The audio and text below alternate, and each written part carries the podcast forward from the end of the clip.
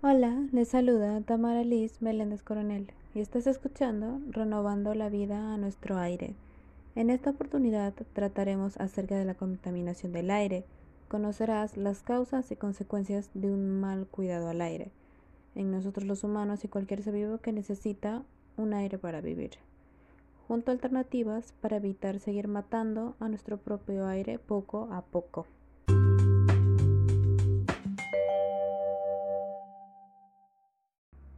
Debemos entender como contaminación del aire es la presencia en el aire de materias o formas de energía que implican riesgo, daño o molestia grave para las personas y seres de la naturaleza popular, así como que puedan atacar a distintos materiales, reducir la visibilidad o producir olores desagradables y enfermedades.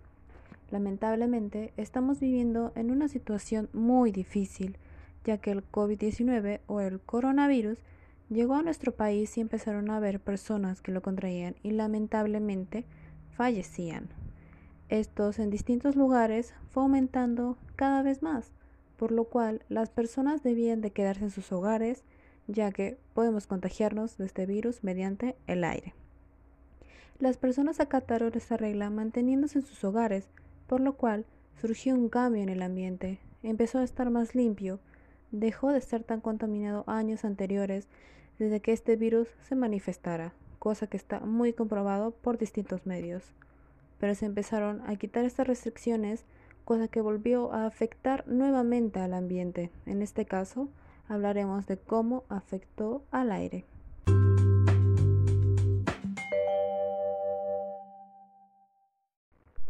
A lo largo de los años, la contaminación del aire ha sido una problemática mundial, sobre todo en las ciudades que se encuentran en desarrollo urbano o metrópolis muy pobladas.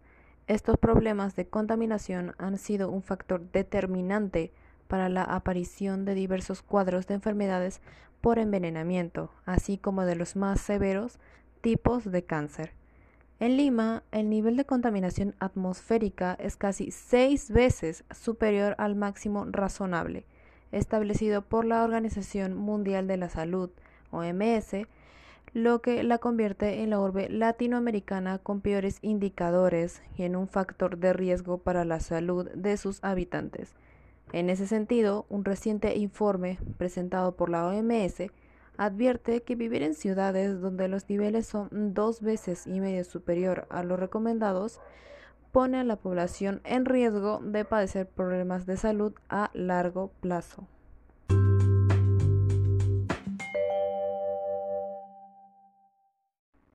Asimismo, entre las causas que ocasiona esta situación se encuentran los principales contaminantes del aire, que son los microorganismos, polvos, gases y humos que ensucian el aire, los óxidos de nitrógeno producidos por las fábricas, el dióxido del azufre de las centrales termoeléctricas y fábricas, el monóxido de carbono de los tubos de escape de los vehículos en movimiento, chimeneas e incineradores, el ozono y los oxidantes fotoquímicos, los residuos provenientes de la combustión incompleta de los hidrocarburos provenientes de los tubos de escape de autobuses y aviones, las partículas de polvo suspendidas en el aire, el mercaptano producido por el papel, los silicatos provenientes de las fábricas de cemento y los óxidos de hierro de la industria siderúrgica. Además de ser nocivos para la salud y de modificar su calidad, sus grandes concentraciones han alterado el clima, haciéndolo cada vez más extremoso y originando el sobrecalentamiento de la Tierra. Otro peligro, grave claramente, lo representa la tala inmoderada de los árboles, que ha provocado el crecimiento de las zonas desérticas y amenaza con acabar con la fuente de oxigenación del aire.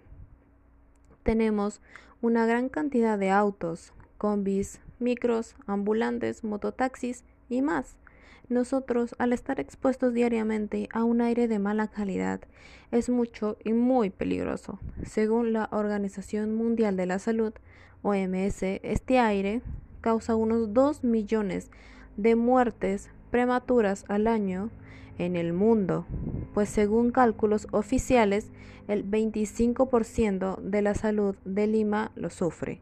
Además, nos trae enfermedades cardíacas, ya que las partículas contaminantes pueden llegar a la sangre.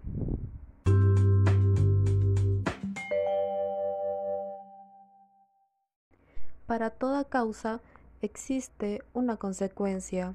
Entre los múltiples efectos nocivos de la contaminación al aire destacan el deterioro en la salud del hombre, problemas cardiovasculares, conjuntivitis, enfermedades bronquiales, el cáncer pulmonar, el cáncer en la piel, problemas de visión, enfermedades en la sangre, problemas en el desarrollo mental de los nonatos, entre otros. Grandes repercusiones en el proceso evolutivo de las plantas, impidiendo en muchos casos la fotosíntesis, con graves consecuencias para la purificación del aire que respiran los demás seres vivos del planeta. La disminución de la producción de plantas comestibles debido al mismo proceso comentado en el punto anterior, con los conocidos efectos en la alimentación de las especies que la consumen, entre ellos el hombre. La acumulación de estos gases en la atmósfera genera los ya conocidos problemas ambientales con sus particulares consecuencias en cada caso, como el smog, la lluvia ácida, la disminución de la carga de ozono, el calentamiento global, el efecto invernadero, etc. Asimismo, un especialista detalló los efectos dañinos en el cuerpo humano ocasionados por la contaminación del aire, los cuales pueden derivar en dolor de cabeza, estrés, fatiga, desmayos, enfermedades bronquiales, desarrollo mental deficiente, enfermedades en la sangre y el mismo cáncer.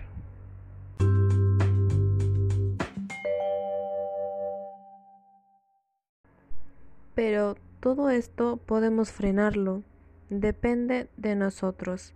Entre las acciones para mitigarlo tenemos lo principal que podríamos hacer para mitigar la contaminación del aire es el dejar de fumar, ya sea en casa o en alguna zona libre. El aire es contaminado junto a nuestros propios pulmones, que además de consumir este humo, al botarlo lo respiramos nuevamente. Una manera de combatir esto es presentando actividades que nos gustarían hacer para evitar el fumar por aburrimiento o estrés. Menos coches y más limpios. Casi todos los autos funcionan con combustible fósil, ya sea diésel o gasolina. Y al igual que sucede con el carbón, quemar combustible nos sale muy caro. Los medios de transporte diésel y gasolina emiten CO2 y otros gases que nos afectan gravemente, entre ellos el dióxido de nitrógeno NO2 que sale de los tubos de escape es una de las sustancias que más daña nuestra salud, pero hay otras formas de moverse que nos permiten prescindir del auto, por ejemplo, la bicicleta, que es una manera para también ejercitarse. Reducir el tirar residuos en lugares no debidos o quemarlos. Existen camiones que vienen por nuestros residuos donde podemos dejarlos, no quemarlos, ni mucho menos dejarlos a la intemperie. Además de que si existen objetos que se pueden reciclar, reciclémoslo. Proponer las prácticas informativas sobre la contaminación al aire. Así, muchas más personas pueden enterarse del cómo nuestro aire muere lentamente por causa de nosotros y que pueden ayudar cada vez más a salvarlo.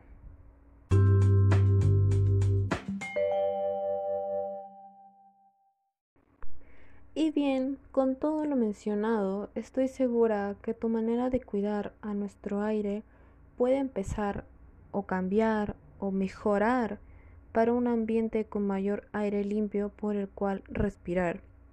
Finalmente, te invito a compartir mi primer podcast por tus redes sociales, ya sea Facebook, Instagram, WhatsApp. Y los esperamos en la siguiente semana para hablar más temas al respecto de cuidar nuestro ambiente. Gracias por escucharme, prestarme atención y mantenerse a mi lado. Escucha, lee, infórmate y cuídate. Hasta la próxima.